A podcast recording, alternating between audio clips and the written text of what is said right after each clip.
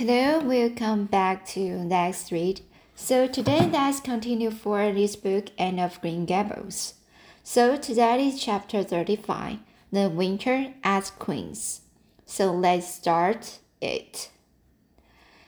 As homesickness wore off, greatly helped in the wearing by her weekend visits home. As long as the open weather lasted, the Avonlea students went out to Carmody on the New Branch Railway every Friday night. Dinah and several other Avonlea young folks were generally on hand to meet them, and they all walked over to Avonlea in the merry party. And thought those Friday evening, Jim's piece over the the the uh, autumnal hills so this is words uh it's autumn so this is a autumnal hills in the crisp golden air with the home lights of Avonlea trickling beyond were the best and dearest hours in the whole week. Gilbert Blythe nearly always walked with Ruby Gillis and carried her satchel for her. Ruby was a very handsome young lady, now thinking herself quite as grown up as she really was. She wore her skirts so long as her mother would let her and did her hair up in town. Though she had to take it down when she went home, she had large, bright blue eyes, a brilliant complexion, and a plump, show, showing figure. She laughed a great deal, was cheerful and good tempered, and enjoyed the pleasant things of life frankly. But I shouldn't think she was the sort of girl Gilbert would like, whispered Jane to Anne. Anne did not think so either, but she would not have said so, so for every scholarship. She could not help thinking, too, that it would be very pleasant to have such a friend as Gilbert to jest and chatter with and exchange ideas about books and studies and ambitions. Gilbert had ambitions, she knew, and Ruby Gillis did not seem the sort of person with whom such could be profitably discussed. There was no silly sentiment in Anne's ideas concerning Gilbert. Boys were to her, when she thought about them at all, merely possible good comrades if she and Gilbert had been friends, she would not have cared how many other friends he had nor with whom he walked. She had the genius for friendship. Girl friends she had in plenty, but she had a vague, con- a vague consciousness that masculine friendship might also be a good thing to round out one's conceptions of companionship and the furnish broader standpoints of judgment and comparison. None that Anne could have put her feelings on the matter into just such clear definition. But she thought that if Gilbert had ever walked home with her from the train, over the crisp fields and along the ferny byways, they might have, have had many and merry and interesting conversations about the new world that was opening around them, and their hopes and ambitions therein. Gilbert was a clever young fellow with his own thoughts about things and the determination to get the best out of life and put the best into it. Ruby Gillis told Jane Andrews that she didn't understand half the things Gilbert Blythe said. He talked just like Anne Shirley and Shirley did. When she had a thoughtful fit on, and for her part, she didn't think it any fun to be borrowing about books and that sort of thing when you didn't have to. Frank Stockley had lots more days to go, but then he wasn't half as good looking as Gilbert, and she really couldn't decide which she liked best. In the academy, Anne gradually drew a little circle of friends about her, thoughtful, imaginative, ambitious students like herself, with the rosy red girl Stella Maynard and the dream and the dream girl Priscilla Grant. She soon became intimate, finding the later pale, spiritual looking maiden to be full to the brim of mischief and pranks and fun. While vivid black eyed Stella had a heart full of wistful dreams and fancies as aerial and rainbow like as Anne's own. After the Christmas holidays, the eldest students gave up going home on Friday and settled down to hard work. By this time, all the Queen's scholars had graduated into their own places in the ranks, and the various classes had assumed distinct and settled shadings of individuality and individuality. Certain facts had become generally accepted. It was admitted that the middle contestants had practically narrowed down to three Gilbert Blythe, and Shirley, and Lewis Wilson. The average scholar scholarship was more doubtful, any one of a certain, certain six being a possible winner. The bronze medal for mathematics was considered as good as won by a fat, funny little up country boy with a bumpy forehead and a patched coat. Ruby Gillis was the hands handsomest girl of the handsome handsomest girl of the year at the academy. In the second year classes, Stella Manor carried off the palm for beauty, with the small but critical minority in, in favor of Anne Shirley. Um, Ethel Marr was admit, admitted by incompetent.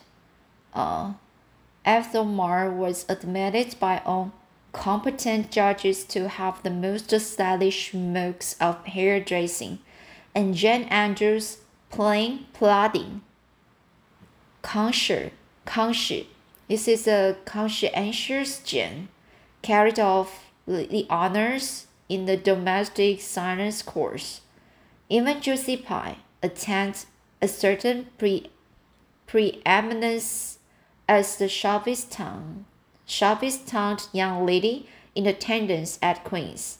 So it may be fairly stated that Miss Darcy old pupils held their own in the wilder wider sorry their own in the wider arena of the acad, academical course. So let me just repeat it. So it may be really stated that Stacy's old pupils held their own in a wider arena of the academical academical course and worked hard and steadily. Her rivalry with Gilbert was as intense as it had ever been in Avonlea School, or it was not known in the class at large, but somehow the bitterness had come out of it and no longer no longer wished to win for the sake of defeating Gilbert. Rather, for the proud consciousness of a well won victory over a worthy foeman. It would be worthwhile to win, but she no longer thought life would be insupportable if she did not. In spite of lessons, the students found opportunities for pleasant times and spent many of her spare hours at Beechwood and generally ate her Sunday dinners there and went to church with Miss Barry. The latter was, as she admitted, growing old, but her black eyes were not dim, nor the vigor of her tongue in the least abated. But she never sharpened the latter on Anne who continued to be a prime favorite with the crit critical old lady. That girl improves all the time, she said. I get tired of other girls. There is such a provoking and eternal sadness about them. Anne has many shades as a rainbow, and every shade is the prettiest while it lasts. I don't know that she is as amusing as she was when she was a child, but she makes me love her, and I like people who make me love her. let, let love them. It saves me so much trouble in making myself love them. Then, almost before anybody realized it, spring had come. Out in Emily, the Mayflowers were peeping pinkly out in the sere balance where snow wreaths lingered, and the mist of green was on the woods and in the valleys. Bunny Shirley Tom harassed, harassed the Queen students, thought and talked only of examinations. It doesn't seem possible that the term is nearly over, said Anne. Why? Last fall it seemed so long to look at, look forward to it, uh, look forward to. So, here I just repeat it again. Why? Last fall it seemed so long to look forward to. A whole winter of studies and classes, and here we were with exams looming up next week. Girls, sometimes I feel as if those exams meant everything but when I look at the big buds swelling on those chestnut trees and the misty blue air at the end of the streets, they don't seem half so important. Janet, Ruby, and Josie, who had dropped in, did not take this view of it. To them, the coming examinations were constantly very important indeed. Far more important than chestnut buds or Maytide hazes. It was all very well for Anne, who was sure of passing at least, to have her moments of belittling them. But when your whole future depended on them, as the girl glowed, uh, sorry, as the girls truly thought did, you could not regard them um, philosophically. so, philo philosophically. Sorry's word is uh, you could not regard them uh, philosophically. Uh, it's a facade, facade, uh, philosophy. So it's a philosophical, philosophically. I've lost seven pounds in the last weeks, last two weeks, sighed Jane. It's no use to say don't worry. I will worry.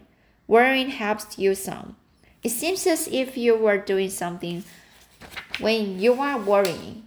It would be dreadful if I failed to get my license after going to Queens on winter and spending so much money. I don't care, said Josie Pye. If I don't pass this year, I'm coming back next. My father can afford to send me. And Frank Starkling says the professor, uh, Professor Tremaine, said Gilbert Blythe was sure to get the medal and uh, that Emily Clay would likely win the Emily Scholarship. That may, that may make me feel badly tomorrow, Josie laughed in. But just now, I honestly feel that as long as I know the violets are coming out on purple dawn in the hollow below below Green Gables, and that little ferns are poking their heads up in Lover's Lane. It's not a great deal of difference whether I win the Emily or not. I've done my best, and I begin to understand what is meant by the joy of the, of the strive. strive. Next to trying to next to trying the winning, the best thing is trying the failing. Girls, don't talk about exams. Look at that arch of pale green sky over those houses and picture to yourselves what it must look like over the purpley, purpley dark beech woods back of Avonlea. What are you going to wear for commencement, Jen? asked Ruby practically. Jen and Josie both answered at once, and chattered drifted into a side aided of visions. But Anne, with her elbows on the window sill, her soft cheek laid against her clasped hands, and her eyes filled with visions, looked out unheedingly across city roof and aspired to that glorious dome of sunset sky and wove her dreams of the possible future from the golden tissue of youth's own optimism On the beyond was hers with its possibilities, lurking rosily in the oncoming years. Each year, a lot of promise to be woman into an immortal chap chaplet. So this is a chapter 35. Here you can see when the people, the girls over there to just um, talk about the examination and then suddenly uh, look at the sky and uh, enjoying uh, to look the scenery uh, around them. And so this is a very interesting because the because the uh, girls over there maybe they just don't uh, uh they just feel um it's not so interesting to just uh look over horror scenery to relax themselves. Um but the end just only one. So here um it will just um um imply maybe and is uh, so uh, very special uh, especially in the girls. So i think it's a very good um and a very you know sometimes um, we are in the uh, surroundings but we just um, ignore some very basic thing just like the beautiful nature thing.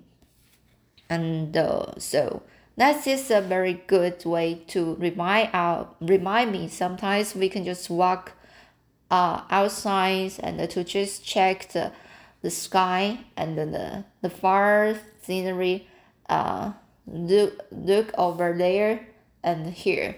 And to uh, to check the some very natural things alright so this is chapter 35 and I will ch- read chapter 36 next time.